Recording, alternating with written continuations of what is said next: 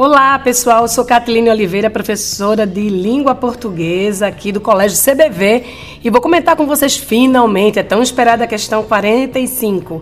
A questão 45, ela traz uma notícia a respeito da vitória da Unidos da Tijuca no Carnaval do Rio de Janeiro em 2012 e neste ano, nesse ano, eles homenagearam o rei do Baião, Luiz Gonzaga.